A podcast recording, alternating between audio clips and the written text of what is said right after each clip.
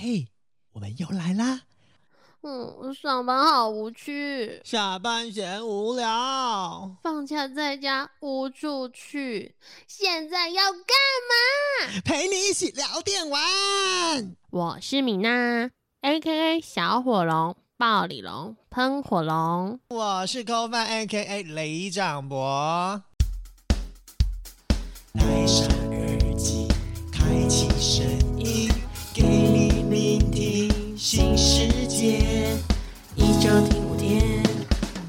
新单元，夜夜听不完。Podcast 哇！我今天真的是有史以来最紧张的一天呢。哎、真的，而且你刚刚开头整个卡住，对我紧张到坏掉了。毕竟上一季啊都是扣饭你的愿望清单嘛，那这一次的名单都是粉丝敲碗的名单呢。哎、其实你说是粉丝敲碗有点不公道，嗯，怎么说？因为其实明明就是你也很敲碗哦，嘛。是这样，没错啦。对，因为不是上一季的时候，我们其实很多译作就讲说，哎、为什么你们要聊电玩，怎么没有邀请到一个这么指标性的人物？嗯，我们那时候有点就是胆小，然后我就说啊，真的要邀请，我是觉得很就是，毕竟我们是无偿的一个部分。所以就觉得有点不好意思，然后就说好啦，那既然第二季很多人在讲，然后米娜又说来试试看，我就想说好，我要鼓起勇气做这件事情，所以哇，我就真的没想到真的敲到这位大来宾，你知道吗？我真的是吓到，因为他这位大来宾他其实是一个非常八面玲珑，而且真的可以说是电竞圈的台湾之光了。哎、真的是没错哎，因为啊，你讲到台湾之光又电竞圈，那看来我们真的不能再继续在我们这些拉迪赛了，我们应该要赶快进入到嘉宾的背景环节，不然我真的很怕哦，就是听众把我们全部清掉了。哎，不对不对，说到听众们，你们先别急着把我跟米娜给清走，好不好？因为其实我们真的很想要，就是虽然很多人都认识他，嗯但就是让我们两个再发挥一下下，因为可能等会开始之后，我们可能就消失了。就没有我们的反分析了。对，就是先听我们再讲一点点话。就是、嗯其实这位来宾可以说是在电竞圈未来的希望啦，而且你知道吗？如果真的见到本人的话，我可能就会立刻像那个古装剧里面的那个臣臣子们一样，就立刻下跪说“吾皇万岁，万万岁”。哎、没错没错，你其实你讲到这个东西，其实很指标性了。那我真的还要再补充一个，他其实还可以讲到希望，而且啊，他也是骄傲呢，因为啊，他一路以来啊，真的是一直都在为台湾电竞圈尽了一份力，更希望可以通过自己的力量，让台湾电竞的人才有更好的一个部分可以培养。因此，他走了一个大舞台，那就是他成了一个电竞公司，让自己曾经是选手的身份大转换。哎、你这样子讲就。我们不用讲了啊，因为完全暴露了这位大来宾的身份。而且，其实我必须说，他除了在电竞这一块，我自己很爱看他的那个美食开箱，啊，因为他每次都会说完了，糗了，糗了，糗了。然后我就你知道，最喜欢看到就是这个环节。对，就是所有的观众都是一样，就是好的我不想看，就是专门想要看到你出糗的部分。对，哎、可是说实话啦，因为这一位原是选手，还曾经在打比赛后扛起摄影机继续拍摄的人才，就是我们的澎湖打野最后希望全体亲起来，我们 Beyond Gaming BYG 超越为核心目标的老板丁特特哥。哎，到我了吗？是的，哎，两位，两位好，两位好，初次见面，嗯，算见面吗？声音见面，声音的见面。其实用声音见面，其实我是真的认真觉得，如果我见到本人的话，我可能会就第一次我可能会很不自然，立刻下跪，我可能要跪着跪着访问。啊，有可能，有可能还好能。是线上的，对，哇！可是说实话，特哥，你这一次特别拨空到我们现在要干嘛？那当然就，是毕竟我也是特哥你的粉丝嘛，我自己很想就是替一些广为大众的粉丝问一下特哥，你会不会有一天你又突然讨个派 k 啊，就说再来一年当选手？不会啦，我觉得已经过了那个阶段了。年纪的部分吗？你硬要这么讲，其实也没错。我觉得跟年纪是年纪是正相关的，嗯，确实。但是真实的原因其实跟年纪没有关系。哦，因为当选手要你，你想象一下，我们十十三、十六岁的时候，是不是除了打电动以外，什么都不用管？是就是学校应付一下，甚至在学校还可以想嗯回家要怎么玩，怎么打，要揪谁去包台。哎、对吗？我们是同一个年代吗？是是去包台，是是是啊，是啊，对啊。所以，当你十三、十五岁的时候，你可以肆无忌惮的玩游戏，你可以全心的投入，你没有任何的羁绊，知道吗？嗯那其实，在十八岁以后啊，你就面临人生第一个关卡，就是嗯，以前古早叫联考啊，我们这个时代叫学测、职考，对，就是要考大学，就先面临人生第一个关卡，所以其实就已经遇到一些羁绊了，没有办法那么全心全意的投入。但是有一些例外啊，好比现在世界上很多知名的选手，就是可能十五、十六岁就已经在发光的人，对，他就已经决定不再读书了，对，那那他就可以跳过这个十八岁的坎，因为他本来就已经打得很好了嘛，他不用再去想他是不是还要回去读大学，根本没有这个选项了。嗯哼，对，那再往后，也就是所谓的我们我们常说啦，电竞选手走下坡的那个时间点，大概是二十三岁就算老了。真的，等下打到打到二十五岁，你还能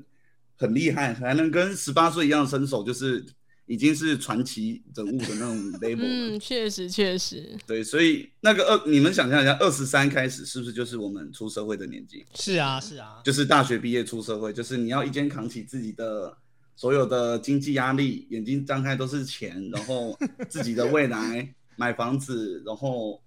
组成一个家庭之类，就是所有的社会压力通通都都到你的身上。当然一开始不会这么重啊，一开始你就想说没事啊，我再继续打两年。可是越打越久，你越接近那个要成家立业、要出社会工作的那种年纪，在在外国我不太确定，像韩国、欧美可能比较开放，也许他们的电竞已经是一个呃广为被人接受的职业，甚至是可以被当做明星来看待的职业。对，那我觉得他们也许不太会有这个问题，但是在台湾的话，就是你出社会，你就是要找一份工作，而不是在那边打电动。你这边打电动，你回去跟家人讲，其实你光跟家人讲，你逢年过节跟亲戚说，你都会觉得有点难为情了。是是真的，我们在讲说就很难为了。对，更何况你还要在意就是这个社会、这个世俗对你的眼光。嗯，所以其实二十三岁之后，选手开始走下坡，并不是因为他的年纪导致身体出现了什么反应或者什么的下降。对我觉得目前啊，到目前为止还没有看到什么实际的科学 研究证实，就是你嗯二十几岁开始反应力会下降嘛。嗯嗯嗯对，嗯，那对对我而言，我觉得选手就是注意力无法再集中了，就是你现实有太多游戏以外的事情需要去分神，嗯就好比女朋友啦，好比家人对你的期待啦，好比思考自己未来在哪里。因为职业选手就是有一年没一年，你今年打不好，明年没合约你就没了。所以其实对一个二十几岁的选手来说，这这份压力是存在的。嗯并且是会导致他没有办法很专心的训练，然后拿下好成绩的原因。哦，确实哎，对，然后所以回到第一个问题，要不要站一年？你想象一下，你再想一下，我现在身边有多少的羁绊？太多就是我要开直播，然后嗯要做影片啊，然后要管战队，叭叭叭，就是就是理论上是不太可能再回去打了。很难再分身乏术，再专注于选手这件事。对啊，这理论上，那现实面其实我回去打对选手也不太公平啊。啊，就因为就算我能顾全所有事情回去再打一年，但是大家心里会知道，哎，这个人没有办法一直训练。可能我们一天练十六个小时，他只能练十二个小时，他一天得拿出四个小时的时间去处理公事。嗯那为什么我要跟一个没有办法全心全意一起练的人一起打比赛？嗯，因为我们一队上场嘛，输赢大家一起承担。嗯，那就是 我我们打 SOQ 很常讲啊是，干那欸废物戳我，被那个废物戳了。其实打职业也会，但是我们比较不不会结果论啊。像打 SOQ 就是，哎，干这个人打好烂，我被他戳了，所以我骂他。但是在职业的生态里面，我会觉得，哎，这个人不认真训练，所以我比赛输了，被他害输了。我们不会因为他比赛打差了嗯去骂他，反而我我我我自己看到了，包含自身经验，就是你有队友打差了，其实对其其他人反而会是安慰他的，不太会责怪他，嗯，几乎不太会，因为你如果训练的这么认真，其实大家住在一起，大家都看在眼里啊。嗯那你有失误，大家也会觉得有点可惜这样子，然后希望你不要太上气，就是我们再加油就好了。对，那大家会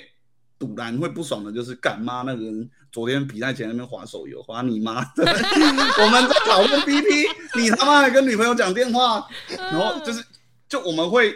指责的是这种人，反倒不不会是那种打不好的人。嗯，对，那所以以反过来讲，你看我每一场比赛我都没有办法全心全意的准备，那其实对队伍上的选手可能是不太公平的啦。确实确实，可是像刚刚推哥讲了这么多、啊，那当然，毕竟身为就是小粉丝的我们呢，我们自己当然相当好奇一件事情啊，就其实不管玩家有没有玩英雄联盟这块游戏，很多的粉丝或者听众或多或少都已经听过特哥你这号人物啦。那尤其是后来你又是当了一个电竞战队的老板，然后在近期的新闻媒体上哦，你也非常的奋力在做转蛋法这个奔波。那当然。还有一个蛮近期的，也是跟刘姓的新闻相关，也是蛮扯上边的啦。真的。对，好。容易遇到姓刘的人，真的姓刘的有点有点让让特哥好像有点分身乏术，上辈子踢到他们的祖坟，可能可能对，没不过就是特哥自己也在他的实况有讲到嘛，如果这个姓刘的可能她是一个非常非常的丰满漂亮的妹子，特哥还是义不容辞的哎。跟这个人在一起，有吗？有吗？对我心里是这样想没错，但我不记得我讲过啊。啊你是在帮我哎讲内心的口白。哎，内心口白，内心口白，没有要帮一些姓刘的占占一下这个福利啦。那当然了，特哥，你真的是一个全方位的老板哦、那我们自己相当好奇，因为你之前有在英雄联盟的 ID 也是澎湖打野最后希望。那某一次实况，你有说到在澎湖当公务人员哦、其实是非常好的工作考量。那刚刚特哥你讲的非常的丰丰富的一个在一年的这个。考虑不考虑，基本上是不考虑了。那如果再给特哥你一个选择的机会啊，你是不是还是会义不容辞的走向职业选手，还是你有考虑当公务人员这又是一段很长的故事。啊其？实我在十八岁的时候，就是要考大学之前，我就很确定我不要当公务员。虽然在澎湖当公务员很很棒，对，因为澎湖可能大家不知道有一个东西叫做离岛加级，就是澎湖的所有公务员，我我不太确定老师有没有，老师应该也有，但警察肯定有啊。对，就是因为我爸本身是一个警察，有一个离岛家庭，有有有有有大概可以领到每个月一万多块哦。嗯嗯嗯，好像一万一万块一万块上下嘛。然后离岛还有分等级，好像什么二级离岛还是三级离岛，就是澎湖其实是有很多小岛组成的。是你说在澎湖的其中一个更小的岛，那它的离岛加级有更多，好像一个月可能一万五、一万六之类的。嗯那其实公务员一出来，可能薪水大概四万吧，然后加级就多了三成，就直接你在澎湖当公务员就加薪三成的那种概念。所以在公务员本来就是一个很爽的职业了，然后在澎湖有加级，两倍爽。然后澎湖的公公务说比台湾本岛其实再少很多，就是又三倍爽，就是钱多事少离家近，就是澎湖的公务员 真的超级爽。所以我我很多同学啊，就是呃直接去考什么军警啊，老师就直接在在澎湖当公务员，就是就是考到的那个瞬间，你就就已经可以安享天年了。我我那我那些朋友就是我在台湾拼的要死要活，然后他们每天都是哎钓鱼，哎然后去抓螃蟹啊，去海边他妈去捞捞捞贝壳什么的，就是很闲情逸致，你知道吗？所以在澎湖当公务员真的是很舒服的一个职业。那为什么我十八岁决定不当公务员呢？因为跟劳退基金有关。其实十八岁的时候我就有意识到了，我认为，我也也许不是真的，但我认为我们的公务员的那个劳退基金制度是一个庞氏骗局，就是当年早年国民党留下来的庞氏骗骗局，就他为了，就是就是我我觉得政治及生活，所以聊聊一下，大家没有没有政治立场，对，大家可以听一下，可以听一下，就是我认为这个劳退金的机制是早年国民党为了稳定政权所发下来的一个对公务人员的诱因，那尤其以军警为首要目标，因为军警手上有枪嘛，你要维稳肯定是先 先控制住这些军警嘛，手上手上有枪的人控制住这个政权就稳定了。所以早年我觉得他们有这种退休金制度是在怎么讲拉拢啊，就是在讨好这些军警人员。那事实上他们也做得非常成功，是啊，就是啊人家常常说什么眷村嘛，军警都是蓝营的铁票，包含我爸到现在都还是蓝营的铁票，他退休这么多年，因为就是他们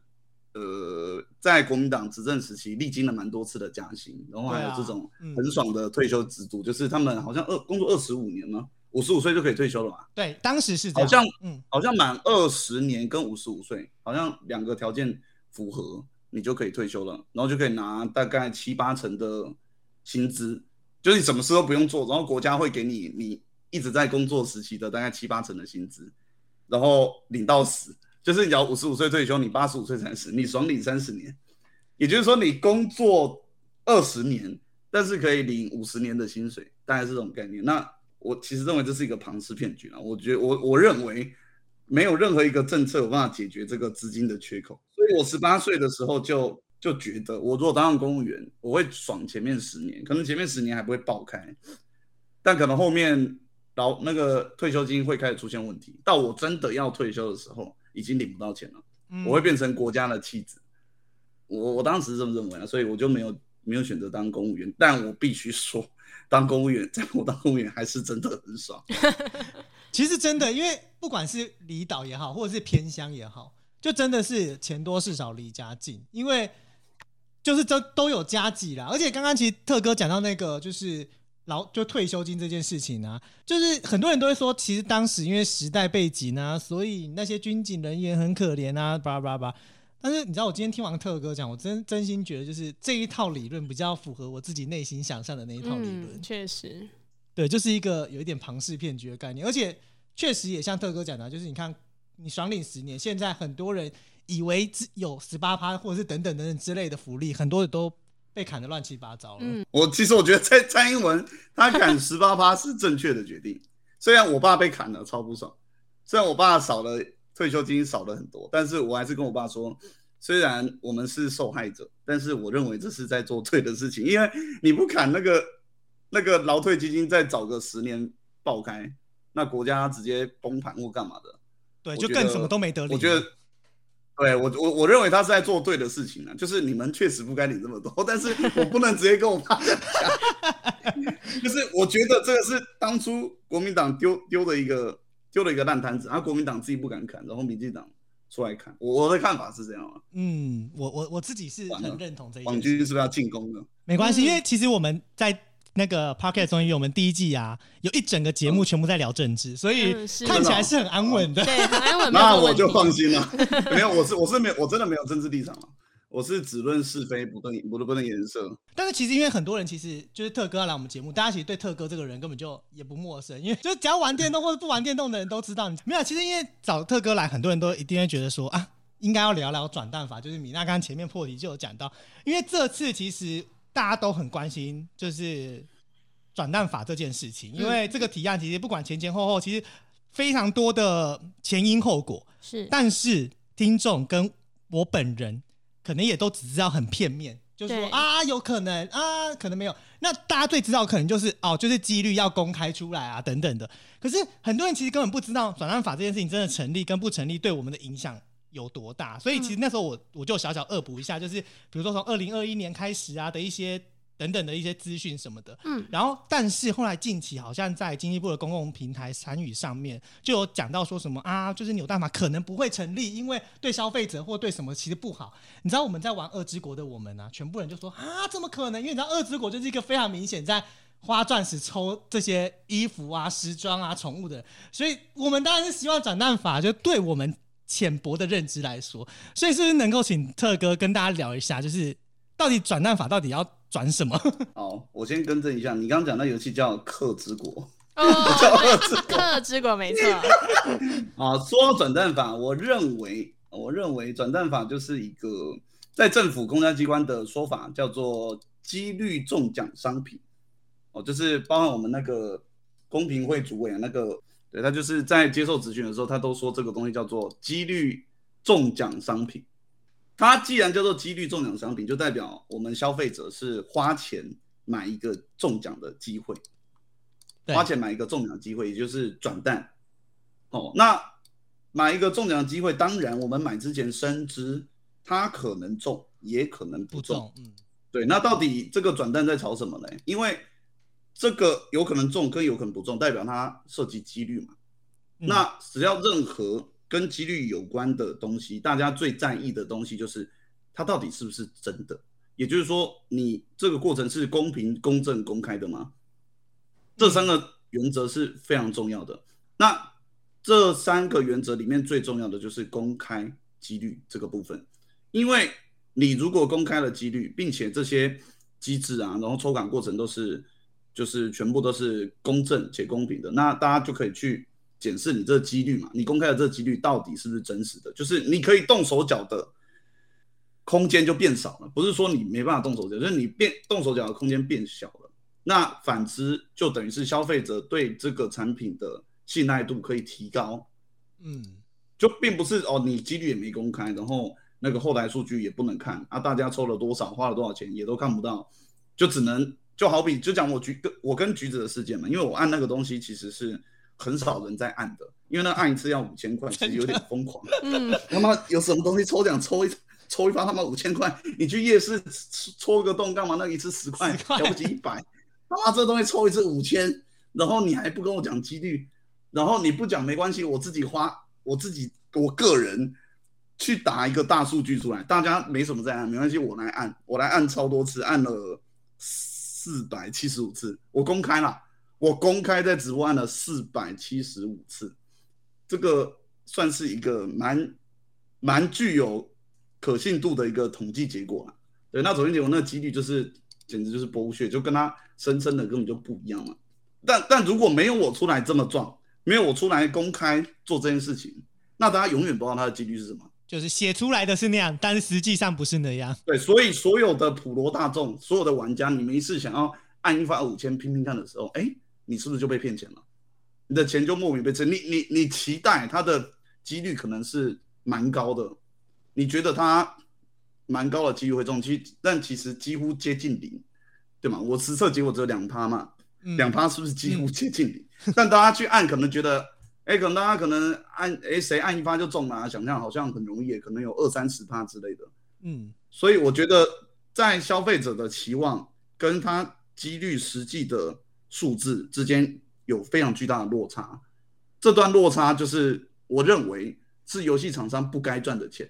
这个叫我我认为这是这是黑心钱啊！就你让玩家觉得，不管你是有意或无意，不管你是恶意或无心的，你让玩家觉得这个东西应该有个二三十趴吧，按个一两次看看，但实际你几率只有两趴。那你这中间你给玩家期待的那种落差，其实是非常伤人的啦。就是大大家花钱支持你，结果你这样让玩家误导玩家，觉得这个几率是很高的，但实际根本就超低。所以我觉得公开几率这这东西是非常重要，这也是我从跟橘子那个事件第一时间，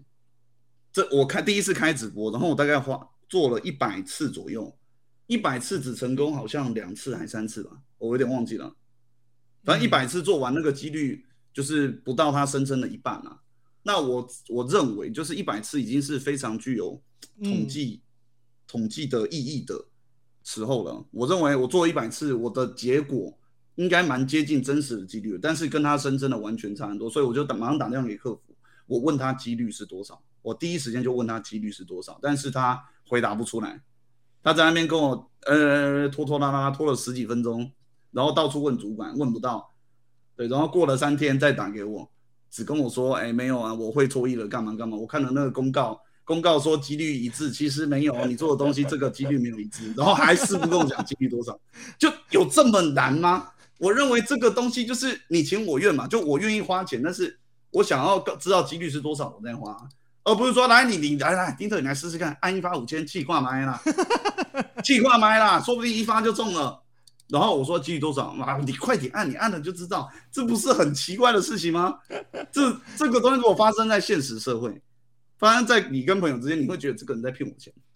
那为什么到为什么到线上玩家就不这么觉得呢？嗯对不对就嗯就我觉得公开几率是一个很基本、很基本的东西，但是游戏商都不公开，所以我从一开始就一直坚持要他们告诉我几率。但是到了后面啊，反正这故事太长了，到了很后面的后的的后面，他们都没有讲几率，只有最后在他们被骂到不行，发了一个声明稿说。什么？这个期望值是什么什么？他到最后还是不讲几率，他只讲期望值，因为他在回避自己的一个是啊是啊，一个失误啦。嗯他们一个失误就说台版几率跟韩版一样嘛，呀嗯，然后最后他们发的公告说台版的期望值跟韩版一样，就超级莫名其妙的。就有学过数学就知道，期望值跟几率是不完全不一样的了，嗯对啊，然后他们就是没没得凹了嘛，最后就扯说其实期望值还是一样的，就偏偏白痴。但是你你你告诉大家几率是一样啊？怎么后来你几经思量，然后开会这么多次之后，给大家的一个公开回复是期望值一样？这就是就在骗玩家啦。是啊，对，但我但他们敢这么做的原因是什么？原因就是台湾的法律没有保护消费者，所以这也是为什么我们一直在炒转蛋法的原因。就我我国的法律啦，嗯，它在这个网络连线服务有一个什么定型化契约哦，什么应记载不不得记载事项，里面有一个第六条第四项，它有规定说，只要有提供付费购买之机会中奖商品，也就是我们前面讲的这个转单，嗯只要有提供消费者购买这种机会商品的机会中奖商品的活动哦，它的活动内容跟奖项就是中奖资讯哦，要记载说这个为机会中奖商品，消费者购买或参与活动不代表即可获得特定商品，就是要告诉消费者说哦，你买这东西不代表一定会中，不代表你花钱一定会中。对，然后他们还建议业者哦，经济部在这个这个就是定型化契约里面建议业者要评估揭露几率的可行性，他们只是建议业者要揭露几率，也就是说，他不写几率没有关系，他只要写说，哎，你欢迎你花钱来买，但是没买中这是正常的，哎，不代表你花钱一定有，知道吗？然后几率，哎，可写可不写，那就是莫名其妙。就你想象一下，台湾已经是一个非常巨大的手游市场，就是台湾的单人氪金量，我没记错的话是世界前三名。对，是是对那我们台湾手游市场的整体氪金量也是世界前五前，十前十吧，我现记得第五、第五还第七啦。嗯第七第七就我们只嗯是个小岛，一个小小的岛国，然后我们有这么巨大的氪金量，然后单人氪金量也是在世界名列前茅嗯。就是我们可能平均每个人每个月都会花个三五千吧，可能啊。嗯对，那我觉得每个人平均都花这么多钱的情况下，然后你可以标示的这么不清楚，我觉得非常莫名其妙。你想象一下，你买一罐麦香奶茶，你想象你你买一盒鸡蛋，上面是不是都会清楚标示它的成分啊、产地什么，甚至成分会依照你的内容物的多多寡寡去排列？是，对，就是再少的它都要列出来。嗯，只是十块、几十块的东西，但是我们手游氪金动辄几千上万，它却可以不写几率，不是嗯非常的莫名其妙吗？我我我我认为他们应该要明示中奖几率啊，这样可以让消费者可以去判断到底要不要消费。就好比你会在这个商品上标示哦，这个是这个是鲜奶哦，或者说这个是什么什么保酒保酒乳，嗯就，鲜奶跟保酒乳其实是不一样的定义嘛。对那、你如果都写一个这这这是一杯奶，这是一个牛奶，那我怎么判断我要不要买它？我买下来如果是保酒乳怎么办？我想要喝新鲜的牛奶，就你应该让消费者有足够的依据去判断要不要消费。那最直观的东西叫做中奖几率。所以我们在炒转蛋法，就是在炒你游戏商，你必须明示中奖几率，嗯，并且我们要有可以查核的机制，对，确保你你讲的几率是真的，不是说啊，老子写一个九十趴，然后大家抽抽一抽妈都抽不到，哎，我不管，我就是九十趴，我们还没得查核，就、嗯就他必须要有可以查核他几率是否为真的一个机构，或者他要开放他后台的一些。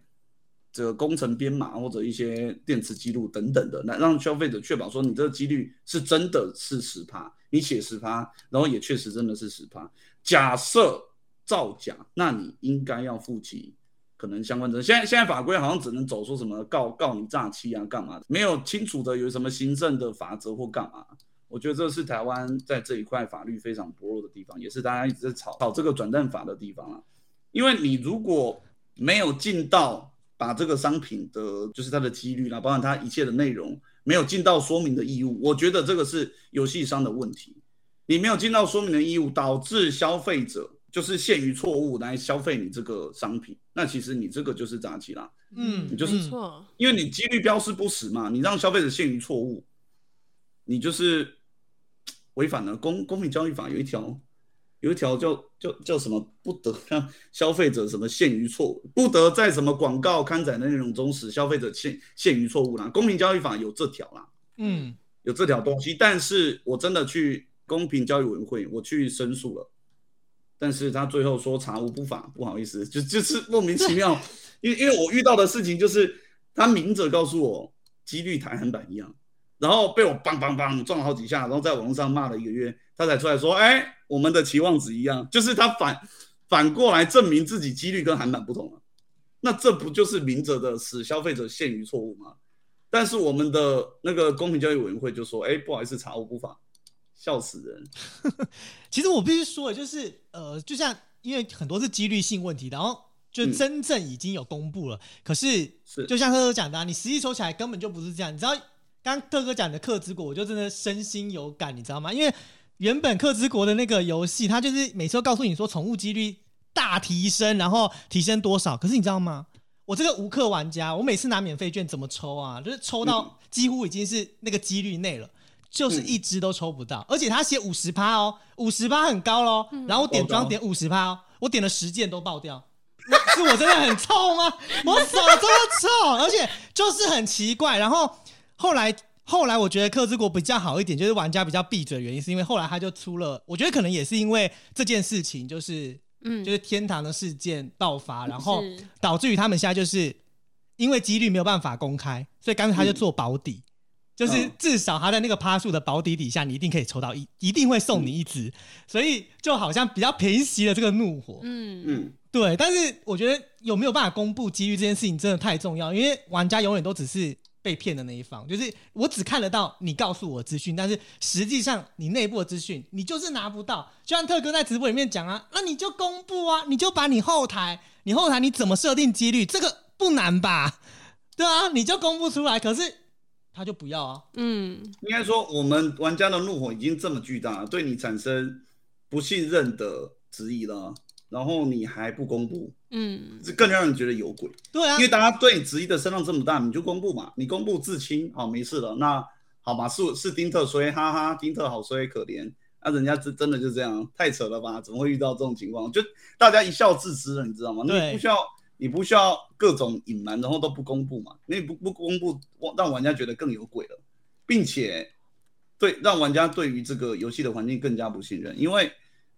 你就是大大明摆着在那边讲，我就不公布啊，怎么样？你拿我没辙啊，法律拿我没门啊，嗯，然后继续继续在那边发公告说，哎，本公司啊恪守一切的法规，宝宝 这边讲干话，对然后其实然后实际上干的是什么？就是叫你公布，几率不公布，然后玩家实测出来，就是跟你宣称的根本不一样，你那个公告根本都在骗人，然后继续在那边发公告说你恪守一些法规，因为没有法规管你啊，所以他可以在那边讲干话。嗯但所以我觉得这件事情归根究底要找政府，就这些无良厂商为什么会出现，就因为没有法律可以管嘛。是啊，他想怎么赚就怎么赚啊，没有人可以惩罚他。嗯，那你今天有一个丁特跳出来，你惩罚他，惩罚我怎么了？怎么了？我需要赔你吗？不用啊，法律管不到我啊，怎么样？你骂你的啊，玩家继续玩，继续消费，我继续爽赚啊。嗯，就归根究底，我们需要一个转蛋法来保护玩家的权益，才能避免这类的无良厂商再再次出现。但是去年我们的转蛋法有，不晓得你们有没有 follow 到，就是他经济部其实有回应啊，有，你们应该聊过了，在去年年年底，经济是部有回应说，因为国内的游戏啊，八十趴都是走代理。代理，嗯，对，所以如果它的管理的强度高于其他国家的法令啊，可能会使原厂直接跨境营运啊，不利消费者保护。他的意思就是说，因为台湾游戏商多数都是走代理，是，原厂在国外，嗯，如果台湾政府管太多，可能原厂会不爽，直接跨境营运，让你管都没得管。他的意思是这样，但是很好笑的事情是，你有哪一条法规管得到？今天游戏局只干了这种事情，你管了什么？你只回答查无不法，笑死人！就你根本就台湾没有法条在管嘛，嗯，就算你透过代理商进来，你你也约束不了代理商啊。对啊，对啊，那你如果让原厂直接进来跨境营运，起码有一个好处，就是至少我们的几率跟国外的原厂是一样的，一模一样，嗯，至少代理商没有办法动手脚，嗯，至少我们跟其他国家玩家的这个游戏环境是平等的，而不会像说游戏局子这边宣称说我们几率跟韩版一样，但就实际出来只有只有四分之一不到，韩版十趴，我的实测结果二点三趴，嗯，这不是低人一等嘛？而且游戏局子干的不只是这个事，就是在天堂 M 里面有一个东西叫做龙之珍珠，叫做啊叫做荣誉啦。嗯那荣誉就是包月的东西的意思，就是原本你要花一千五百块包月，嗯你吃了那个东西，你的角色才能打到宝物，大概是这样。就是绝大多数玩家都有买这个东西包月，这叫做包月。嗯然后韩版呢，在去年就是天堂 W 上市之前，哦，他们可能为了留住玩家，他们推出了一个东西叫做，就是那个一千五百块那个包月的东西啊，可以用游戏内的怪物掉落的天币去买，也就是说免费啦，嗯就是大大概就等于免费。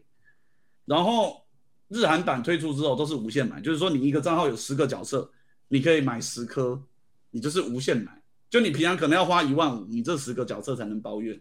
但是这个改版之后，哎，你一万五都不用花了。嗯然后到了台版，游戏橘子在台版天堂上市之后，一个账号限定买一颗，所以你账号如果有十个角色，你只能有一只能包月，其他九个你还是要还是要花钱买，嗯，就是又或者不能包月，就是这就是一个相当不平等的情况。那难道你想一下，难道韩国园长会故意就是日韩可以无限买，然后台湾就是比较贱，我就给你一颗吗？我相信不会的，因为从过往的游戏啦，像什么天堂二 M 就一样嘛，NC Soft 它出过天堂二 M 嘛，还有天堂 W，就对这两款游戏，它的台韩玩家都是公平的。是啊唯独你游戏橘子代理的这款，会让台湾玩家遇到这么多不公平的情况，包含其实从开服就有什么经验啊，金币掉落比韩版还要低的情况。那时候游戏局就说：“哎呀，我们跟原厂讨论过后，决定呢，哎，调的跟韩版原厂一样，哇，好像是给玩家的鼓励。你这不是本来就应该要跟原厂一样吗？然后你自己把它调低了，然后被人家发现，你再说，哎，我们之后也会跟韩韩国原厂一样，大家不用担心。对，这就是很火大，你的一种恩赐一样。所以你说代理商能够保护玩家吗？在我眼里看起来没有啊，他反而是在剥削玩家的一个管道，就是你原厂可能从玩家里面一年赚个五千万就好了，你多一个代理要来分一杯羹，这个代理也想分五千万，你就得从玩家身上拨一亿，对吗？嗯那这一亿就是玩家出的啊、那对玩家有保护到吗？那甚至说，我发生这件事情了，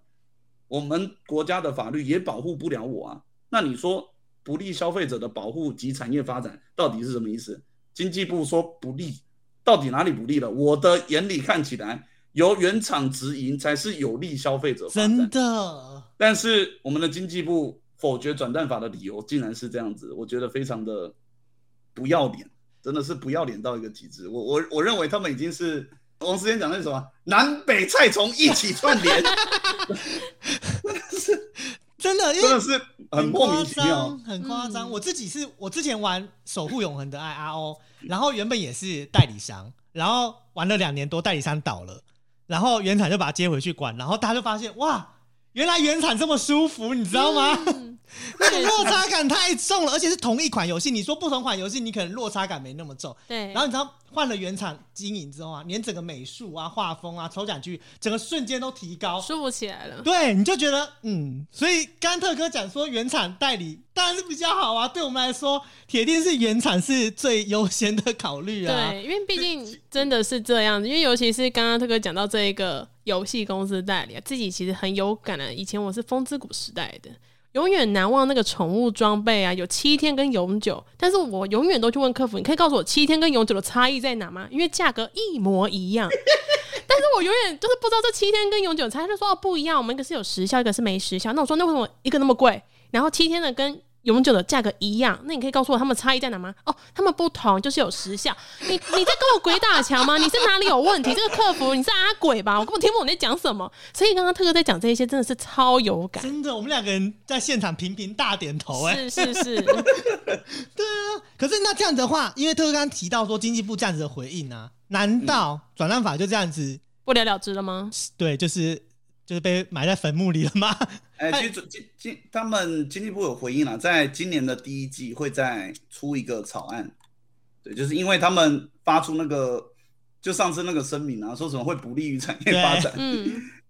之后反弹声浪蛮巨大的，然后有很多立委，包含像这个力时代力量的邱显志，还有民众党的高鸿安，哦，甚至国民党的洪孟凯，哦，这几位委委员，我差点讲成演员，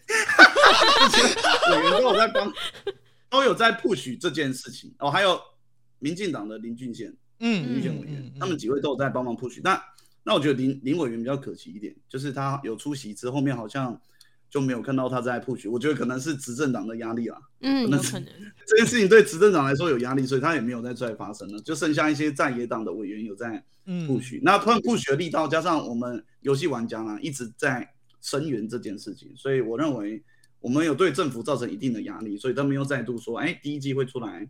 再发一个草案，再再再来继续研究，就不是像上次一样完全的否决啊，嗯就说还可以再讨论。所以我希望大家可以再持续关注这件事情。那在身为玩家来说，我要怎么关注这件事情，或者是我能够如何尽一份力来一起声援这样子的一个法案？诶，先追踪那个邱显志哦，跟高洪安，他们两个蛮常在讲这个事情。你们就有看到这个文章啊，就去按赞去分享啊，不然就把它那个分享到你选区的那个立委议员那边去，分享到他的粉砖或者到他们的那个粉砖底下去留言，嗯说转战法可以关心一下吗？哎、这个蛮有效的耶，因为，因为其其实政治人物都是看选票在做事啊。对什么样的高回响，他就会往哪边走。如果大家都很团结在吵这件事情，那一定会有人为了票，即使他是民进党，即使党内可能定调说，哎，这件事情不要不要不要插手，不要管，让他让他云淡风轻，让他时间过了，风头过了再出来就好了。对，但可能还是有些民进党会为了选票，我、看好肥哦，怎么这么多人关注？我出来蹭一下，看下一次选多五千票，他就出来了。是啊，所以我觉得玩家的自己的团结是非常重要的，就是我们不能依赖说要靠哪个政治人物出来英雄救美，出来当个英雄。其实，在现阶段很难啊，因为政治人物也是有他的他的自己的本分要做嘛。啊，他的本分如果他一直做这些事情，然后不去做其他的选民服务，做完他原本选民选民服务没没顾到，啊，做这件事情也得不到回响，那他自然就不会再做。对啊，没错。所以我们要一直支持并且声援那些有在帮忙推转战法的委员，甚至是议员。这个很重要。那很很多人好奇，难道就是转战法这个这个法案，如果未来真的通过了，就可以嗯完全杜绝这种就是抽奖啊，然后代理在一边暗杠啊这种事情发生吗？我其实有跟这些委员啊讨论过，我认为我们的中央应该立一个部门，叫做几率核实部门，就是你把那个公平交易委员会啊，或者是消保会的一些部门直接转型转成几率核实部门都可以，因为嗯你核实这几率等于在保护消费者嘛，所以我觉得在消保会底下或者是 whatever，就是你拿你公部门现有的资源来查核就可以了，并且我觉得这样是可以节省人力的方法。为什么？因为现在线上游戏的申诉哦，每年高达上万件。哦，真的超多。如果你几率核实做得好，其实这些玩家他不太会有去申诉的意愿。我们会去申诉，就觉得干你娘这把熊娃娃吧，这太黑了吧，这一定在搞鬼。嗯，因为他的所有资讯都是不透明的。那玩家遇到比较极端或者稍微倒霉一点的情况，他就会跳出来去申诉你，他就有这个意愿了。但是如果你这个国家你有一个中央的部门，你可以使玩家信服，就是让你让玩家看到说，哎，你每天都在查核哦，我今天查查抽查二之国啊，明天查天堂 M，然后下后天再查哦什么，就是你把那些几率你都随机突袭，然后去实测，或者说你有一些呃固定的时间会去帮玩家抽查他们的后台的工程记录之类的，让玩家确认你玩的这些游戏几率都是实实际的。那你遇到比较极端的情况，你会觉得啊，干我赶紧衰了，嗯，因为政府都帮我查好了，那几率就真的啊，我就真的遇到这么衰的情况，我要申诉什么？就我觉得可以很大程度的降低这些线上玩家去申诉的意愿。嗯，那你一年一万件，你降到五千件就好，你少处理五千件的那些人力，难道不够去查核那些几率吗？因为查核那些几率，你不用跟玩家来来去去啊，你就是你一查哦，或者提出什么工程数据，哎，一看哦正确就好了。你搞不好一天可以查一百个游戏，对不对？嗯那台湾有多少游戏让你查？我觉得比起去面对那些消费者申诉，这个把人力放在这一块，取得玩家对游戏的信任，这是比较重要的。嗯，其实我完全没有想到这一件事，就是可以做这件事情，我是真的第一次听到。我不知道是特哥本来在实况就有讲，还是我还是没，就是没有实况应该没有讲，那应该是嗯对，因为他这样突然特哥突然讲这个，我突然哇，我整个脑脑子就你知道通了，因对为我一直在思考说啊，难道这样子扭蛋法通过？那如果他今天代理商硬要暗干或干嘛的，就是到底谁能够出来靠腰这件事情？要罚到他们，感觉又更难。然后如果罚则又很轻，对他们来讲，他们根本就不痛不痒。嗯，可是这个查核部如果真的有出来的话，就他们也不能在某些时候偷偷的暗干或干嘛。就还是可以就保障我们这些消费者。当然，你说政府的力道，我们可能都不是在其中工作的人，但是至少对于消费者的我们来说会有一个，安安心的感觉，就觉得说好，政府真的有在帮帮我们去 cover 这件事情，然后我去消费，我是可以有被保障的，真的，嗯未来会不会台湾就从第七名的消费的那个窜升到第二名。第二名之类的？因为现在台湾平均来说，因为那是二零二一年的统计，就是大概一年每个人的花费大概是两万呃两千四百块台对，币。所以其实台湾整年度啊，在游戏这件事情花了大概五百六十亿，对，很多哎、而且是二零二一哦，你知道吗？二零二二年其实刚好这一两年都是疫情期间，是是是你知，道那个花费是更。吓人。对我短短的两个月，我就喷了大概三四万了。对，我知道，嗯对 对，所以其实这个是很可观的数据，确实扭蛋法的成立是一件非常重要的。那其实找特哥啦，除了扭蛋法之外，毕竟特哥现在可以说是一个就是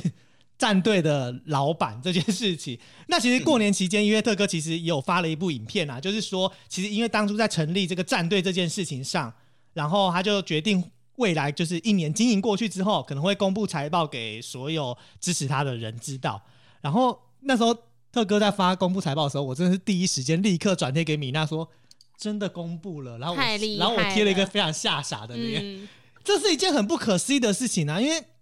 就是一间公司的营运啊，你又不是上市上柜公司，你怎么可能会想要不需要对我们这些普罗大众去做一些公开。对对的这件事情？而且其实因为在整个公布的过程当中，特哥有提到这是比较自己觉得在经营一年来比较成功的案例。第一个当然就是呃培育人才，然后财权转对这件事情。嗯再来就是那个口罩贩到售时，间，对，我真的被口罩贩售吓到。我也吓坏了。不是，你知道吗？就是我之前可能没有那么、那么、那么感受那么深，嗯，但是因为最近就是莫名其妙流行什么抽狗狗肉干嘛的，对然后就很多人会去其他实况台说这台有抽狗狗肉吗？然后你知道吗？就会有特哥的粉丝或者是 BYG 粉丝直接在下面留言说 BYG 口罩赞，然后就开始洗版嘞、对对对满，满洗版。我想说，我是在看特哥直播吗？还确定一下我看的人是不是错的，你知道吗？所以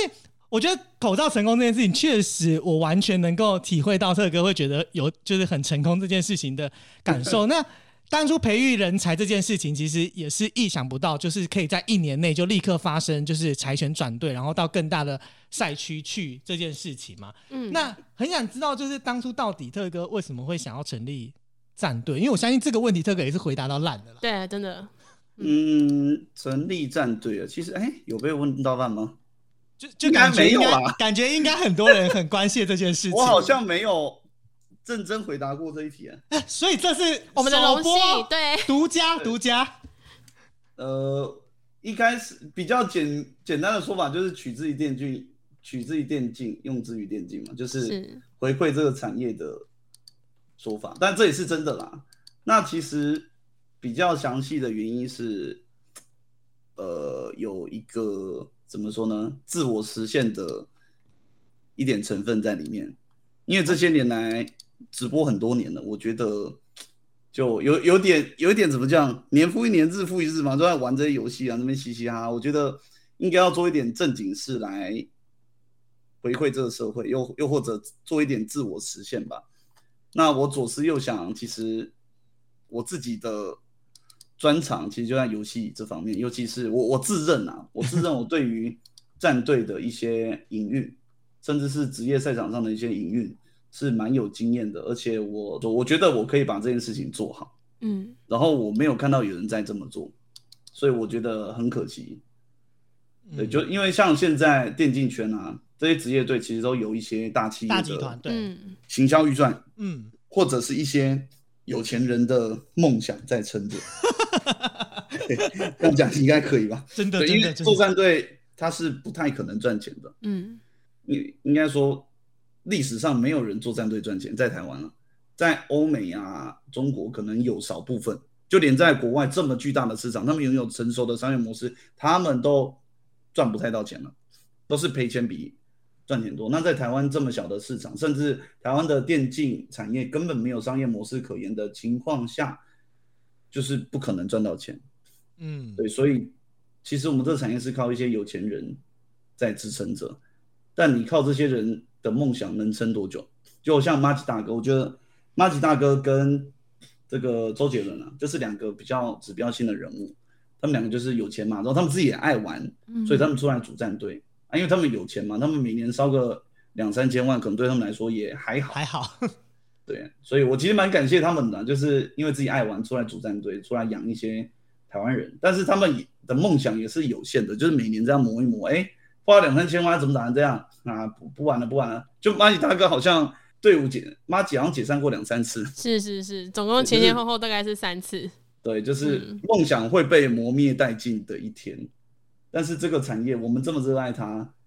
难道就要靠某些人的梦想去支撑吗？我觉得这样很不切实际了。所以我觉得看到一个机会就就决定出来，其实这是很突然，这是真的是很突然。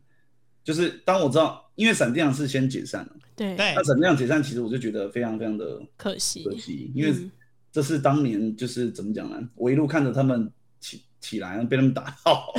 然后到然后退休了，看他们哇，好多选手到对岸去发光发热，我觉得闪电狼是一个非常棒的一个体系，然后就突然哎、就解散了，对，突然我觉得好可惜。那嗯我，就我心里就想说，哎、那我们台湾的小将怎么办？就是有一些很很爱玩的，甚至是玩的很好、很有梦想的一些年轻的选手怎么办？哪里有地方培训他们？因为就这么多年看起来嘛，就是闪电狼培训的最成功嘛，其他战队就是时好时坏。是是是那，时好时坏说明的就是他们的培训系统可能不是特别的健全。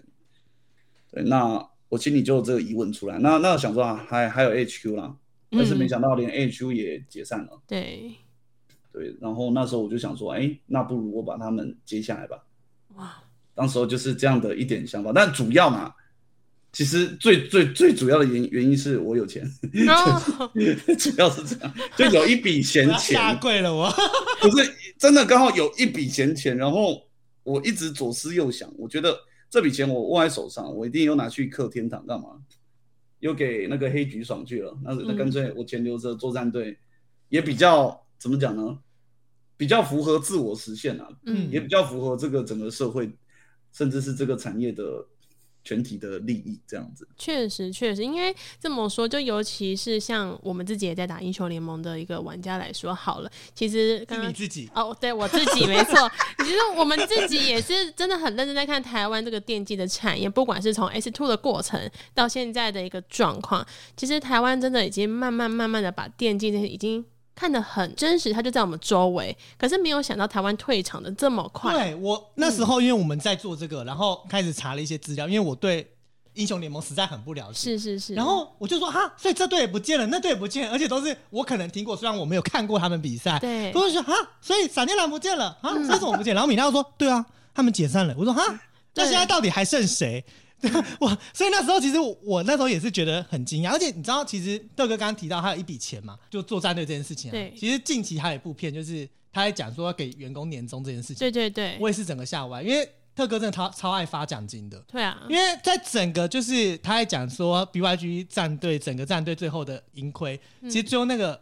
亏损的那五百万，大概就是选手奖金的部分。嗯，他除了选手奖金之外，他们 BYG 的员工也在抽奖金呢，对啊，那都是都是几万几万在跳。我是真心觉得这是一个什么佛系公司。没错，没错，应该这么讲，就是虽然特哥有公布整个整个他的一个营营运的一个结果，但是其实我们自己也蛮想要问特哥，就是你自己今年的一个对于战队的目标啊，就是不总是不能说要再有次字嘛。当然，我们都知道战队真的有点不容易。那、嗯特哥你自己有打算从哪个地方开源吗？开源今年有在准备更多的周边商品。啊，哇，嗯，我觉得这个是我唯一能做的，因为你要期待赞助商多拿一些钱出来，这真的非常需要时间，可能需要两三年甚至更久。嗯嗯因为现在传统大企业他们对于电竞生态非常不了解，他们可能只会看数字，对所以你可能要坚持个几年哦，两年三年哦，你每一年都有这么高的声量，都有这么高的流量，他们才会愿意给你更多的赞助金额。对，那现阶段我们刚起步，其实这也是我敢创战队一个原因，就是因为我当直播主这么多年，我接蛮多商案，我在这个圈子里面，就是熟悉的一些业务啊，一些公司都有怎么讲，就都都有，我都有先了解过啊。嗯就是他们也是愿意支持我，所以我才敢冲出来这样做。就我知道，至少有一些厂商他是愿意支持这个产业的。嗯，对，那我可能可以透过我个人，就是对于厂商对我的信任，我可以拉到一些赞助。嗯，就是就是不会太惨。对，嗯那真的做起来，就是希望把成绩打好，把声量拉起来，然后让这些赞助商愿意投入更多的资源。那这样这个战队，包含整个电竞圈才有活络的可能性，嗯而不是都是大家拿自己口袋的钱出来烧。它应该要是有一个商业模式，就是战队养起来啦，然后有很多粉丝，然后这些粉丝也很愿意支持这些赞助商，甚至是这个战队的周边周边产品，然后让这个战队赚钱，然后赚了钱再去养更多的教练、更多厉害的分析师，甚至给选手更多的奖金，让选手更愿意去拼，让更多的年轻人愿意投入这个产业，知道哦，这里有一个很好的培训条件，嗯这边的人，我我我只要我努力，这里有很好的人可以培训我，我也可以拿到很好的奖金，也有很好的未来可以去预期。嗯，那我觉得这才是这个产业的活水的根源。是啊，这产业的活水不能只靠有钱人一直掏现金。对对对，真的我，我我我认为是这样子。那其实当初作战队还有一个很自大的原因，就是我觉得舍我其谁。就不是说哦干丁娘，今天只有丁特啊，只有林北有钱可以养战队，不是 不是这个时候其谁是我觉得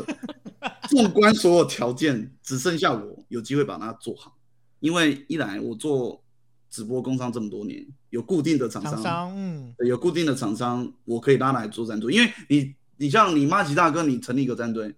马吉大哥也很有名啊，但是他有名是在演艺演艺圈，他在电竞圈这些三 C 产品的厂商，可能根本不知道他是大哥根本不屑赚嗯接这些钱，嗯他也不会做这些代言，但是我做了很多，所以我跟他们之间有信任，但大哥跟他们没有，所以大哥要拿到这些赞助，相对于我而言比较难，这是一点，就是关于战队要怎么讲，要能够长久经营的一个关键，就是赞助商的信任。嗯那这个我相信我做得到。那当然也有很多其他实况组做得到啊，很可能很多实况组也有这些、这些条件。那第二点是我在职业队期间，我都是做 caller，caller 就是指挥、指挥官指挥的意思啦，嗯就是我对于洞悉场上的情况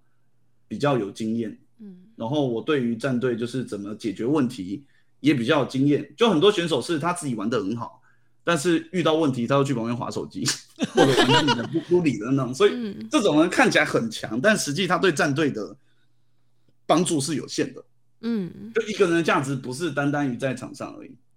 其实场下的很多关于性格啦，也也也是会起到很多关键的作用。有些人性格比较差的，就是干你跟我吵，我就跟你干到底啊！本来干不爽不要打，你也不要打，操！这样就没没得玩了。就算你玩的再好，因为你打职业一定会跟人家吵架，一定会跟队友吵架，因为在你身边的人全部都是高手，是他们全部都会有一番自己的见解。那不可能每个人的见解都一模一样嘛，这其中一定会有人必须牺牲，会有一些摩擦。那你要怎么去润饰这些摩擦，去把它弄成自己战队的一套战术方针，这是很重要的。当然，很多年轻人就是遇到就是，就第一个就是吵起来，第二个好啊，听你的啊，来啊，我让啊，啊就开始摆烂听你的，啊，嗯就是就是来，我看你多强啊，然后就有点消极，你懂吗？对，就应该说，应该说配合的那一边应该好。我觉得你这个可以，我稍微牺牲一点，我这边我扛着，然后哎、你快点哦，我这边在扛着，你赶快去执行你的战术，快点快点，我撑不住了，我撑不住了，赶快来救。就是你可能要有些积极的作为来配合人家的战术。嗯，对，但有些人就是听到好啊，你要我牺牲，我牺牲啊，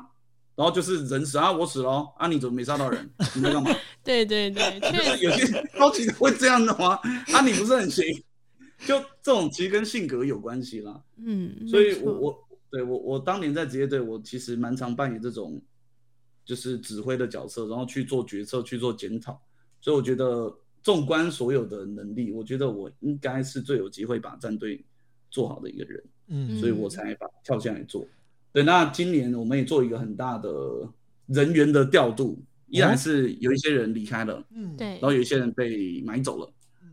对，然后来了很多人，然后有一个很重要的叫 mistake，嗯，我把 mistake 请进来当总监，哦，就是因为在第一年我不敢直接请他，一来是没钱，二来是我觉得建队第一年是我自己一个疯狂的行为，对，我不希望把 其他人卷进这个漩涡里面，对，所以第一年算算蛮成功的，成功了之后就让大家知道，哎，我们是玩真的，我们也可以做得好。嗯对，我再把 mistake 拉进来，因为我刚刚上述讲的那些解决事情的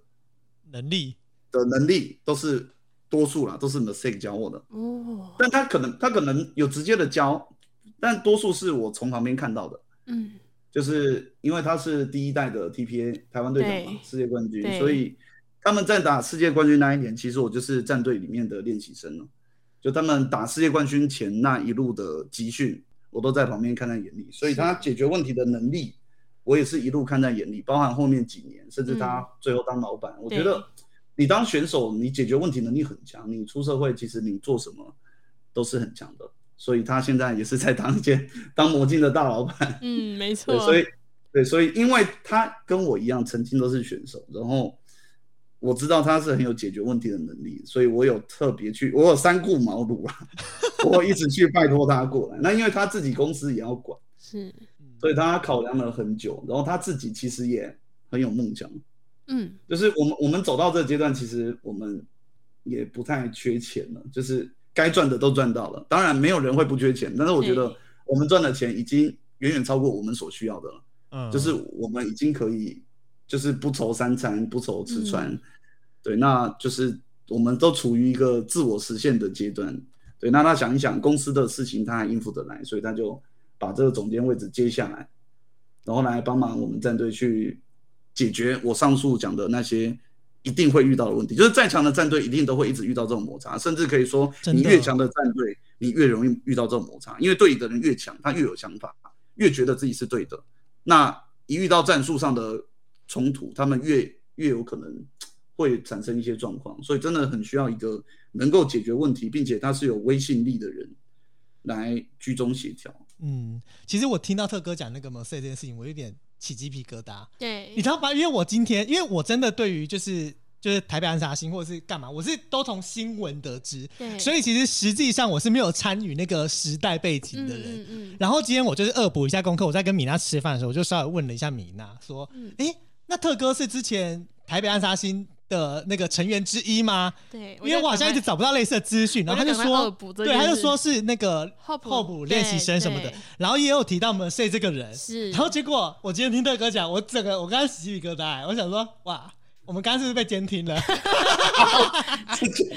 对，因为因为其实我们今天就完全在回顾过往的一个台湾电竞的起起源。对那当真的是我们要先很感谢那个前面的一个台北安上行，然后再一路到现在的一个台湾的电竞过程。是，嗯可是中间其实有一段，有一段我自己觉得啦，有一段空窗期，就是台湾沙星后来得名之后，然后好像大家关注了一两年之后，好像这个这个气势又稍微往下走。嗯然后倒是我我自己觉得是在这一两年，就是 YG 开始成立之后，然后再加上很多很多的知名人物都开始对于电竞这件事情发生之后，嗯我觉得这一两年整个又起来，因为我说真的很难，是因为我这次过年回家，就真的你看到一些比你年长的的表哥表姐们在聊这些事情的时候，在聊电玩这件事情的时候，你就发现哇，就是真的越来越多人不觉得这是一件打电动是一件就只是一个坏事，这现在已经是人人都觉得说它就是个产业，它也是一个职业，只是台湾它还需要在一点点时间跟 push。让这个电竞圈更发扬光大，但是说实话，刚刚整个听完特哥在讲一个战队的经营理念，还有今年的一个嗯展望，还有他们想要再去开发更多的一个周边。但是我们在做一个这一次的访谈，前面有给特哥写的一些问卷，那其实里面有一题哦，我跟 c o b a 两个人是频大频点头，对，大点头，因为我们自己两个也算是自媒体的一个嗯、呃慢慢的成长过程里面，只是特哥有写到感触最深莫过于就是朋友变少，那。这是因为生活都已经陷进去到工作里面吗？还是说有特别的一个感觉呢？尤其是你现在又是一个老板，对，你知道我那时候看特哥在讲那公布财报，他就说他现在只要每次进公司，他都觉得那些员就是一起玩电玩的人，就是哎、特哥来啦，哎、嗨特哥，然后特哥说没有，一走进去全部全部就坐立刻坐坐好，对然后就就是马的老板来对干嘛 老啦？所以我那时候听到这个，我在印证这件事情这个访谈的时候，我就想说哇，好有感触，嗯，我觉得朋友变少的主要原因当然是工作比较忙啊，一个是现实上的，嗯就是工作忙到几乎没有时间出出去跟朋友什么吃吃喝喝、唱歌啊、干嘛，甚至逛街。我已经忘记我上次逛街是什么时候。那第二个是心理层面的，哎我觉得心理层面的问题比较大，因为现实面的你可以好嘛，你就请了假或者干你俩拎杯这个月不赚钱，工商全部推掉，对不对？也可以跟朋友出去玩。那一个另一个是心理层面，就是朋友看你的角度已经不一样了。真的，就朋友看我，就是我觉得啦，他们看我已经是丁特，已经不是宏伟了。就我很多的朋友以前都是叫哎宏伟打麻将干嘛，宏伟走干嘛干嘛，但是他们现在叫我，他们现在可能还是会叫我宏伟，但是心里面已经觉得我是丁特，对，然后做很多事情，包含好比打麻将好吧，过年大家都打麻将嘛，嗯，我们打麻将可能打五十二十啊，一百一百二十之类的，他们说哎打这么小你会不会没感觉啊？就是他们对，他们这样问我就呃不会啊，我觉得跟朋友一起玩很开心啊，但是 就是在他们眼里就觉得哦，你赚那么多钱，你会不会觉得这个输赢已经对你已经就是没很无感什么无你你是不是你你你是不是只是来陪我们 social 一下，你根本就没有想要玩 还是干嘛？就是那种那种心里面的改变是无法解决的，嗯已经是一个不可逆的行为了，已经是不可 不不可逆了。就他们就是觉得我现在很有钱，然后我我已经是个名人，然后有点神圣不可侵犯的那种感觉。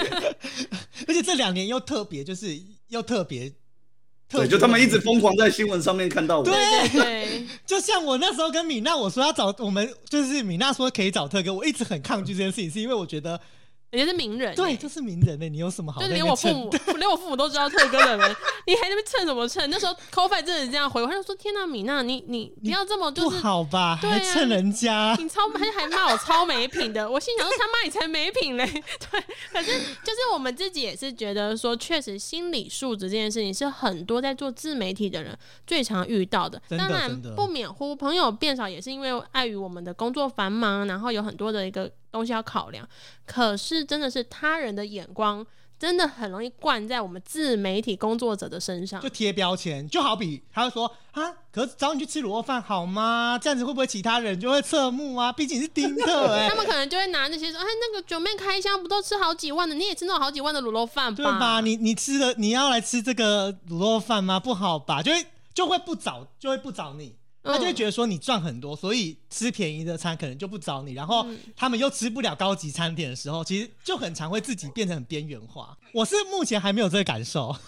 我我也没有这么深的感受，可是我自己就想说，其实不管是名人还是像我们的一般普通人，多多少少都会有这一种就是舆论压力，还有这一种就是背景压力。那当然，其实说实话，就是我们大家都是一样的，我们都是人类，大家也都是会吃饭，都会拉屎，也是会说说笑笑的。所以我自己也在想说，特哥在这个转变的过程，心理的素质现在有没有在就是好一点点，还是说还是依然很深的这种嗯、呃朋友的一些压力在你身上？哎，现在比较还好，应该是过年有回去啦。过年一回去打打闹闹 玩了十多天，对，就觉得嗯。好像好像有比较舒服一点。就是回到那种同温感觉，对，然后又回到台北继续工作，又好像哎，干又变成一个大老板了，就变成特哥没有朋友了，朋友在哪里？怎么都没理我？哇，这真的是很有感，因为其实像我们自己在看特哥的实况啊，然后从过去你们还是战队，然后那种一起开实况的过程，到现在特哥自己开实况，其实我们自己是身为观众粉丝的人来看，也是蛮有感的。毕竟从过去好像说什么，大家就说啊。丁一特就在发神经，又在 K 笑，又在跟 Stanley 那边发神经了。可是现在的特哥讲出来都是，哎。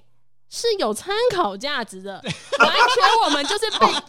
哦，所以有风向。说我以前讲话是没有参考价值，就是干话，就是完全可以说妈，第一特就在讲干话。妈的，北齐我们那时候，因为我是很标准的那种，看 看他们就是 HK 时期的那个观众，就说干丁特，你不要耍智障好不好？妈的，好好就是练习好吗？不要那么低能了，秀下限，就是会一直在这样子想。可是其实自己 low 也没有打多少，可是就是想要当键盘手，就是去去那个聊天室讲说。北西那边有东西你都不知道吗？就是一直这样讲，但是特哥也没有想回我的意思，因为 毕竟有小咖嘛，也没有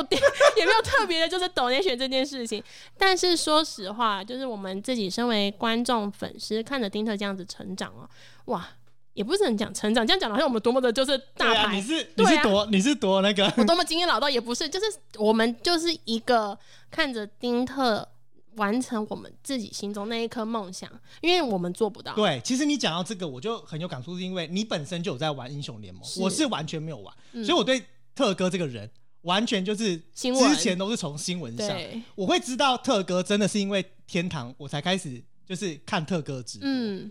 所以变成是其实我就是完全真的是看特哥从以前那个新闻那个那个时期，然后到现在，然后而且我真真心。我至今就是特刚讲完那一番话，我还是很困惑点，就是啊，就是真的有钱就会想要做这件事情，而且真的有回馈这个事情，其实是一个非常难得事情，因为真的很。很难有人会做到自我实现这件事情，是全台湾大概只有占百分之一才有机会去达到自我实现。所以我觉得特哥是在完成一个我们现在全台湾的一个自我实现非常高标的人，对，就是表率。他已经就是他只差没有去选总统这件事情了。对，还 年纪年纪还没到，年纪还没到。嗯，对啊，应该非常多人会问说，特哥要选立委吗？特哥会出来选立委吗？我想，或许特哥去选立委会有另外一的风味吧。我在想，对，但我不敢，我不敢讲太饱，怕怕的饱满这一类。因为那你要迁户籍吗？如果特哥选立委的话，你说迁去澎湖？不是，如果特哥在澎湖选的话，你要迁去澎湖吗？我就看有没有人要娶我，会不会？好啦，那其实我们就是其实访问非常多，就是你知道跟特哥聊，真的是我们可能聊两个小时也聊不完。真的，因为其实特哥的经验呐，还有这太多可以聊了，太丰富。但是其实我们今天还是要 focus 在于就是属于转单，就两件事情上。然后有一个很重要的环节就是生存二选一，因为我们这一季呢，就是有一个生存二选一，大概四到五题的的内容，要让特哥来选择一下，看看身为老板的人。跟一般就是你知道吗？实况组有什么不一样？天哪，我们刚刚就在嘴特哥，然后现在就说你来给我选二选一，我们怎么看？对了，二选一是什么？我们希望就是带带领特哥哈，抛开自己是老板这个身份，好好就是让他来玩一下，就是我们现在凡夫俗子正在玩的生存二选一，也是一种就是终极二选一啦，就是你只能选择，但不可以就是都不要。好，所以呢，我们要让特哥先来选择，就是第一个题目，你现在居住的地球呢被外星人侵略了。好心的侵略者说：“吃掉你某一个部位，就可以让你到新的星球生活。你要没手还是没脚？好难哦！让我再问一次。等一下，你说他地球被侵略了？对。”然后地球已经住不了了吗？我一定得被吃掉吗？一定得被吃一个地方，要吃掉手还是吃掉我的目的就是一定要去另一个星球。对你一定要到另一个星球，就是因为这个侵略者非常的好心，他就放你一马，不想让你死亡。嗯嗯，那吃脚吧。吃脚 OK，至少手还可以打电话。对。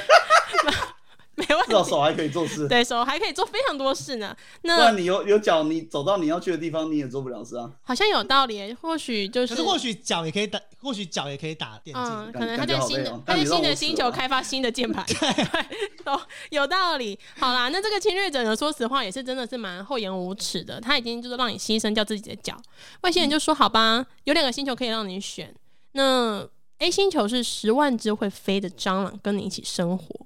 B 星球上面存在一万只跟拉布拉多一样大的蟑螂，跟你一起生活。请问你要选择到哪一个星球呢？我先搜寻一下拉布拉多。拉布拉多就是像 大狗。对很大很大只的狗，你说一万只拉布拉多大的蟑螂，跟十万只会飞的，对，这题真的超难的，而且我们我选难度我选择死亡。就是不行，外星人就是不会让你死，就是你死，他有把你就是心肺复苏起来，就是你给我起来选哦。啊对，那十万只会飞的吧？天啊，好可怕哦。哎、特哥是第一个选会飞的人欸、对啊，对，他是第一个，与众不同。对，而且也是因为我们题目改了，因为之前是一一百只，现在是一万只。对，就是我要让它变得很困难。对，毕竟之前有人说过我们的题目太简单了，所以我就直接就是一，百只还闪得掉，一万只没得闪。很难很难。而且是一万只拉布拉多大小的蟑螂，是蛮可怕的。好了，那在这个星球上哦，就是选择这个十万只会飞的这个星球，然后特哥你自己也现在是没有脚的一个状态。那你就是事业跟爱情都双赢，而且人人都知道，就是特哥你这个大人物。有一天你因为某一个原因要做出选择，否则你会让所有星球上面的生物全部都灭亡。但是不会有人知道你做这个选择。请问特哥，你要选择口臭还是无止境的放屁？放屁，疯狂的放屁？哇，很特别哎。嗯，为什么会选疯狂放屁啊？因为屁股本来就是用不到的地方啊。但是口臭，你有口臭没有办法跟人家讲话。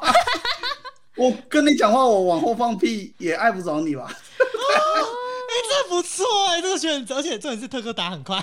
就是他这个没有像第一题这么难。你知道这题，因为我这个题目我都第一次，第一次看，对，嗯，所以我刚刚第一个时选项我我完全选不出来。我也选不出来，因为我觉得就是要我跟别人讲话有口臭，跟我跟别人讲话一直放屁这件事情，我都觉得有点有点，就是让我死。拜托拿一打一把大头没关系，在我特哥可能一直放屁，大家觉得有趣，大家会把它收起来拿起来卖。对，所以会觉得有趣。哦，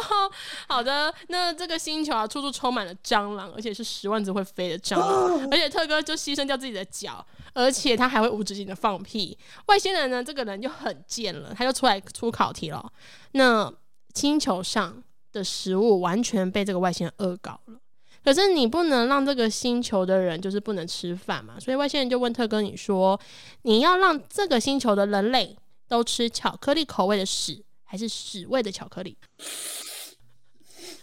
特哥现在该不会在吃巧克力吧？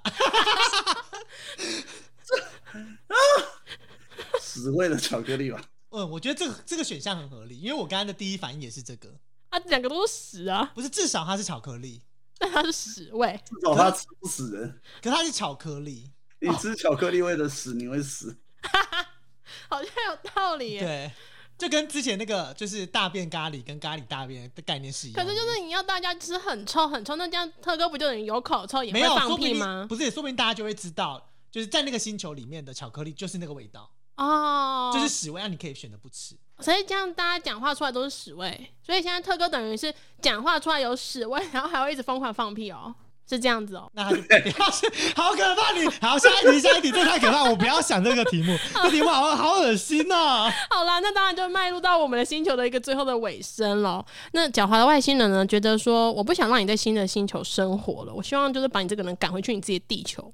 他说你可以拯救地球，并且可以回到原本的地球生活，你也会恢复到本来的模样，就是你有脚，而且你也不会放屁，也不用再吃就是。巧克力巧克力，对。那你必须要有所牺牲哦。第一个是你默默牺牲自己，换一千人的性命，其他二十一亿的人口都会死掉。第二个是你牺牲一千人的性命，你自己也会活着，但是全世界都知道凶手是你，不会知道自己被救下来了。请问特哥，你要选择是哪一个呢？嗯，选后面这个吧，哦，千夫所指。对，而且我觉得就是特哥会成立战队啊，会做这些事情啊。嗯我觉得选后面是比较合理的，没错，好像也是真的，就是还是以一个大大局观去做这也个。也也不是耶，我觉得如果剩一些人活着，那好像也没什么意义了，也太无聊了吧？哦，也对，一千人确实自己周围都没什么人在旁旁边，可是可以一直繁衍啊，不断的就是哦 make love 之类的。那我要换一下，对不 对？可可以一直以一直繁衍呢。就是 Minecraft 的村民一直不断的有船，它就可以繁衍。太恐怖了吧！这个处处都是好像有点近亲交配，好像有点可怕哦。哎、不一定近亲啊，因为一千人他可能都不是近亲。哦，一千去换算，所以可能只有百分之二十五万才会才会是我的一个子民。对，没关系，我先不要好了。好啦，其实我们今天的一个二选一啊是特哥第一次玩到升级版，但是今天的一个版本完后，我相信我后面又会再去升级另外一个版本了，因为我发现好像太简单了。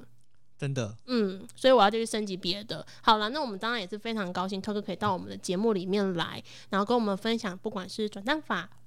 还是战队，还是他的个人他有一个心理路程，以及他对于这个朋友的一些感触。说实话，对我们来讲也是非常非常的有一个认同，认同到无止境在认同了。嗯，而且身份从自己从玩家到选手，然后从选手到老板，其实这段过过程，大家其实都看起来好像啊，特哥好一帆风顺哦，就过程当中好像没有看过特哥就是叠过胶啊什么的，唯一现在叠过胶就是拿到了一支莫名其妙的撞书嘛，那那也不一定是叠胶啦，那说不定是一个未来更大的一个。转类点，对，但是其实在这过程当中，很多人其实都很难就是损益两全的情况。因为特哥座右铭就是“失败为人的成功之母”嘛。那其实很多人讲这句话都讲的很平淡风轻啊，但是其实实际上失败的过程是非常难熬的，而且没有人会想要愿意靠近离失败这么近的位置。就像在转蛋法的推动啊，或者是一个玩家跟厂商之间要如何取得一个平衡啊、透明啊，然后去争取自己的更多利益啦，然后还有很多很多一些细节需要大家去更关注跟更支持。虽然这个推动很辛苦，但是为了这个整个台湾的呃这个电玩市场来说，特哥这样子从电竞人成为培育电竞人才的人，其实是一条我自己看起来是一条不归路啦。没有人知道这条不归路未来会不会就是突然收掉，或者是突然变成一个很美的世外桃源，就是一个先进，就是以后台湾电竞这件事情成为一个全民运动，就可能比棒球还夯的一个全民运动的话，就是或许都是有可能的。所以其实，在这一年多的努力啊，大家虽然好像关心更多人关心台湾的电竞，然后让经营者能够感受到更多的动力之外，或许过程当中会遇到一些瑕疵，或是遇到一些绊脚石。可是终究，我自己觉得啊，像新的一年就开出了一个美丽璀璨的花朵。嗯所以其实我自己个人非常期待 BYG 在二零二二年的一个全新阵容跟未来，就是毕竟春季是要开打了。是是是所以，其实我我我自己你知道吗？从去年开始了解这件事情，我现在都很知道时辰了，我什么时候可以追什么东西。对，对，所以如果啦，我自己觉得，因为我我我看特哥的直播有提到嘛，如果你自己觉得你也可以为电竞尽一份力，或者是你本人对 BYG 的这个一年来的发展，你觉得很有未来跟希望的话，那你可以到他们。成立的那个论坛，虽然特哥一直说那个论坛是一个很失败的一个东西，可是我觉得真的你可以就是到那个论坛做一个定额赞助，然后相信未来这个芽会长成一棵大树。特哥，我们就在这边跟所有的听众朋友们 say goodbye，好，感谢特哥，谢谢。我讲的有点感伤，谢谢 谢谢两位，拜拜。拜。好，拜拜。感谢你今天的收听。如果你喜欢这集访问的内容，也欢迎到各大平台留言，让我们知道。如果有其他许愿名单，也可以脸书、IG 私讯我们，让我们一起圆梦吧。星期三也请继续收听《我们是什么关系嘞》，我们下周见，拜拜。